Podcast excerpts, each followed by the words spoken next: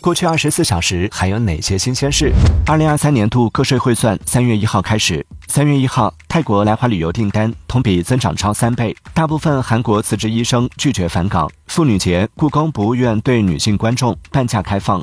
Meta 将不会与澳大利亚和美国新闻出版商续约。奔驰放弃全电动车计划。现在登录喜马拉雅、苹果播客、小宇宙，搜索订阅《往事头条》或《往事头条》畅听版，听资讯更畅快，尽在《往事头条》。